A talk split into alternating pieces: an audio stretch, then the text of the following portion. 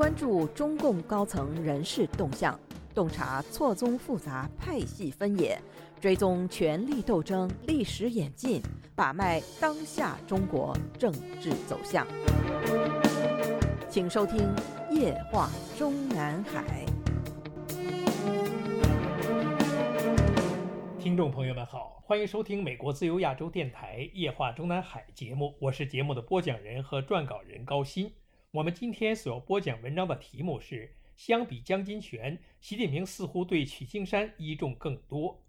我们在本专栏的上篇文章里已经介绍了，今年才满六十三岁的江金泉，居然在二十大上落选了中央委员，实在令人匪夷所思。正常情况下，从所任职务的级别及其担任一把手的具体单位的重要程度来说，中央政策研究室的主任入选中委应该是毫无疑问。要知道。虽然也是正部级单位，但是政治分量要比中央政策研究室轻许多的国务院政策研究室的现任主任黄守红，都已经连任了十九和二十届中央委员了。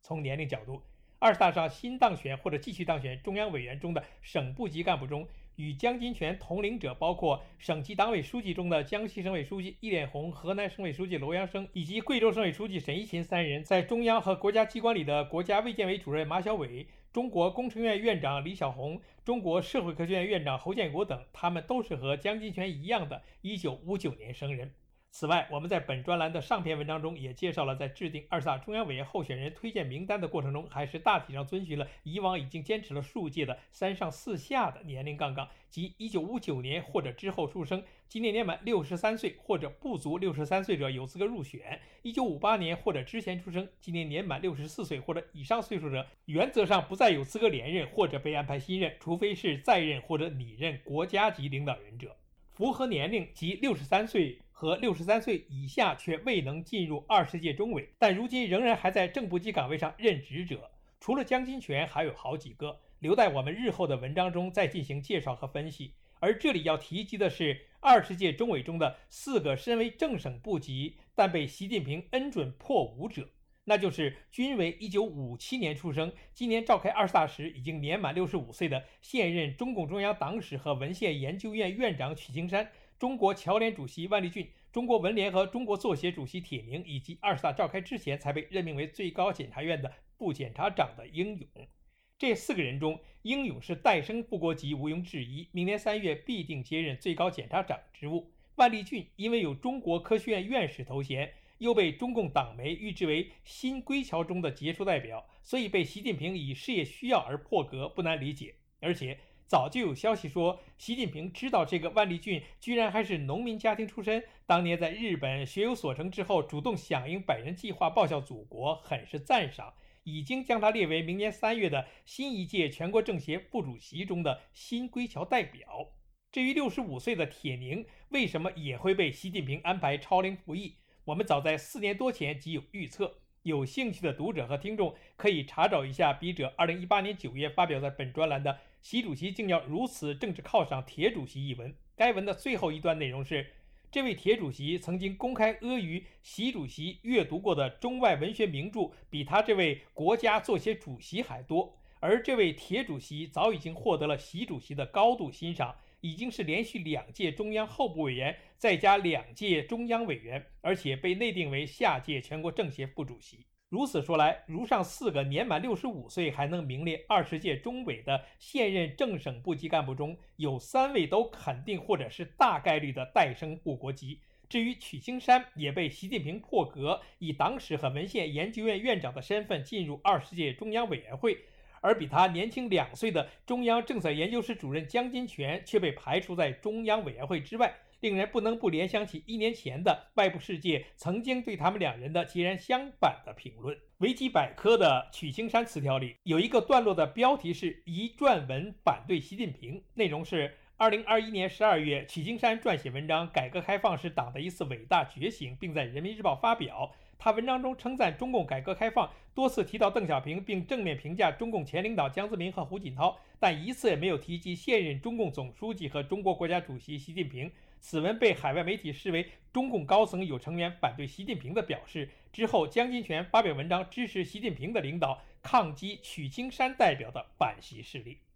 这段内容的注释之一是把参考内容引向了我们自由亚洲电台网站的人民日报署名文章，谈改革开放，全文四千字，只字未提习近平。发表日期是二零二一年十二月十三日。文章中分别介绍了中国时事评论人五月散人和林和利的评论。五月散人当时认为，《人民日报》理论版还要比头版重要，因为背后反映党内指导思想。曲青山这次评论文章未有提及习近平，确实有点不寻常。这段时间的经济、外交政策以及实践，已经让党内很多原本支持习近平的人都无法忍受了。除了他们自身的利益，还有他们也必须对党内事务有一定的责任。你天天这样折腾，谁也受不了。香港时事评论员林和利当时认为，曲青山的评论文章开首虽然有引述第三份历史决议，但全文却对习近平只字不提。可能性有两个：文章只想集中探讨改革开放的历史，或是借此指出习近平对改革开放没有贡献。林和利说，他觉得习近平上台九年对改革开放没什么贡献。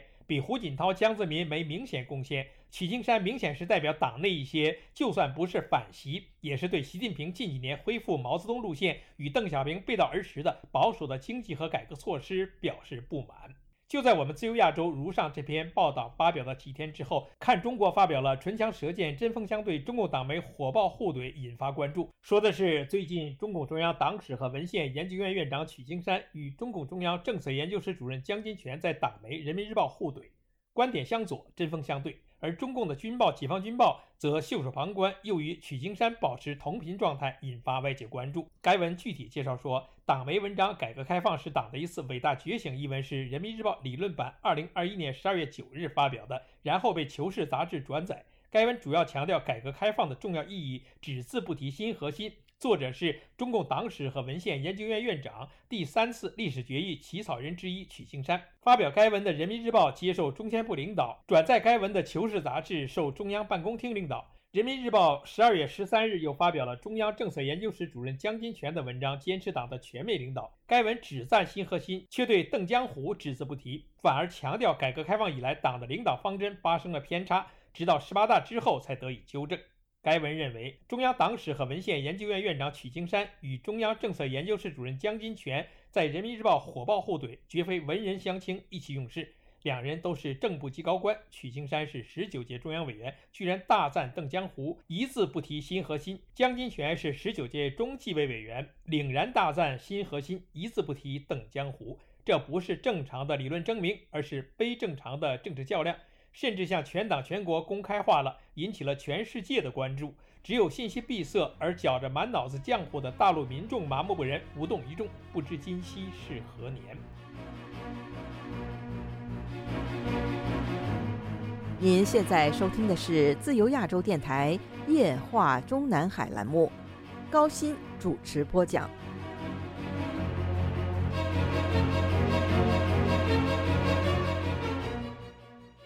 讽刺的是，去年被外界认为以撰文反对习近平的曲青山，如今居然被习近平破格留任二十届中央委员；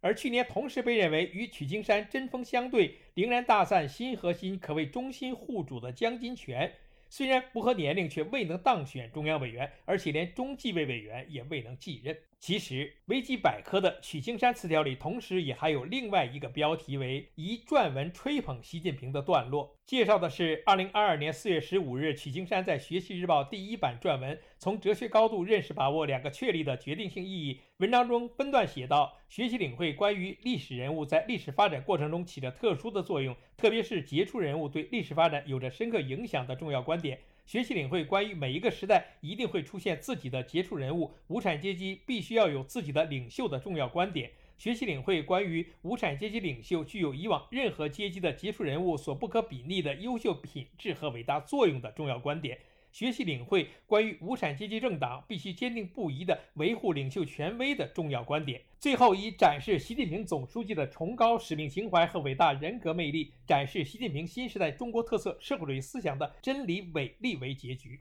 而就在曲青山发表了被如上维基百科词条引用的这篇文章内容之外，更有政治指标意义的，则是他今年年中发表的《从未来维度认识把握两个确立》。曲青山在这篇文章中说，党的十九届六中全会审议通过的中共中央关于党的百年奋斗重大成就和历史经验的决议中指出，党确立习近平同志党中央的核心、全党的核心地位，确立习近平新时代中国特色社会主义思想的指导地位，反映了全党全军全国各族人民共同心愿，对新时代党和国家事业发展，对推进中华民族伟大复兴历史进程具有决定性意义。两个确立的提出，是对党的百年奋斗历史经验，特别是党的十八大以来伟大实践经验的深刻总结，是中国特色社会主义进入新时代的历史条件下形成的最重要政治成果。历史、现实和未来是相通的，历史现实已经雄辩地证明了两个确立的决定性意义，未来将从历史和现实中走来。在实现第二个百年奋斗目标的新征程上，我们党面临形势环境的复杂性和严峻性，肩负任务的繁重性和艰巨性，世所罕见，实所罕见。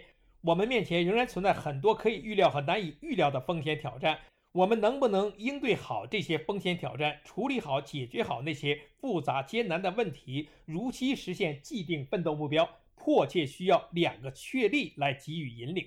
从未来维度认识、把握两个确立。就是要在复杂多变的形势下，回答和解决好如何防范迟滞或中断中华民族伟大复兴历史进程的问题，如何实现第二个百年奋斗目标，全面建成社会主义现代化强国的问题，如何推动建设新型国际关系，推动构建人类命运共同体的问题。曲青山的如上文章内容面世时，距中共二十大的召开还有四个月左右的时间。当时的外部舆论仍还有不少对习近平能否在二十大上连任他的第三届持怀疑之声，甚至还在替习近平想接班人之想及接班人所急，却没有注意到曲青山的文章已经对外揭示了凝聚全党共识的中共中央关于党的百年奋斗重大成就和历史经验的决议的中心思想，就是习近平全党的核心、党中央的核心地位一直要维持到中共政权实现所谓的。第二个百年奋斗的目标为止，不是第三届任满的二零二七年，也不是二零三五年，而是中共建政百周年的时间二零四九年，不然就不能如期实现既定奋斗目标。中共中央党史和文献研究院的官网对曲青山的介绍是。主持编辑出版《习近平总书记论党的宣传思想工作论坚持全面依法治国论把握新发展阶段贯彻新发展理念构建新发展格局论中国共产党历史》等五十余部综合文集论述选编、论述摘编，含内部版。参与编辑出版《习近平谈治国理政》第三卷，主持编辑出版十九大以来重要文献选编上册中册，主持编写《中国共产党一百年大事记》《改革开放四十年大事记》《中华人民共和国大事记》《全面建成小康社会大事记》《马克思主义中国化一百年大事记》《中国共产党简史》《中国共产党的一百年》，参与和主持《中国共产党历史》第二卷《中国共产党的九十年》的编写、修订、定稿工作。参与党的十八届六中全会、党的十九大、十九届六中全会、党的二十大文件起草和十九大、二十大党章修改工作，主要著作有《共产党执政规律研究》《新时代在党史新中国史上的重要地位和意义》《中国共产党百年历史经验》《从五个维度认识把握两个确立》《曲青山党史论集》等等。撰写发表了《中国共产党百年辉煌》《中国共产党百年历史与历史主动》，从哲学高度认识把握两个确立的决定性意义，发扬伟大的历史主动精神等二百六十余篇学术研究和理论宣传文章。而从中共官网上可以查找到的江金泉的著作和所谓理论成果，最突出的则是参与编写邓小平的建设理论学习纲要、江泽民论加强和改进执政党规章的专题摘编、江泽民执政党建设四项概论，出版了江总书记抓党建重要活动纪略、建设一支高素质的干部队伍、三个代表与党建理论的新发展、从十五大到十六大江泽民同志抓党建重要活动略记、江泽民党建思想研究等著作。比较之后才会发现，相比于江金泉，曲青山肯定是更被习近平信任和器重，所以不排除习近平已经内定了明年三月由曲青山接替目前暂时由石泰峰兼任的社科院院长职务，并同时被安排一届全国政协副主席的可能。听众朋友们好，我们今天的夜话中南海节目就播讲到这里，我是节目的播讲人和撰稿人高鑫，谢谢各位收听，我们下次节目再会。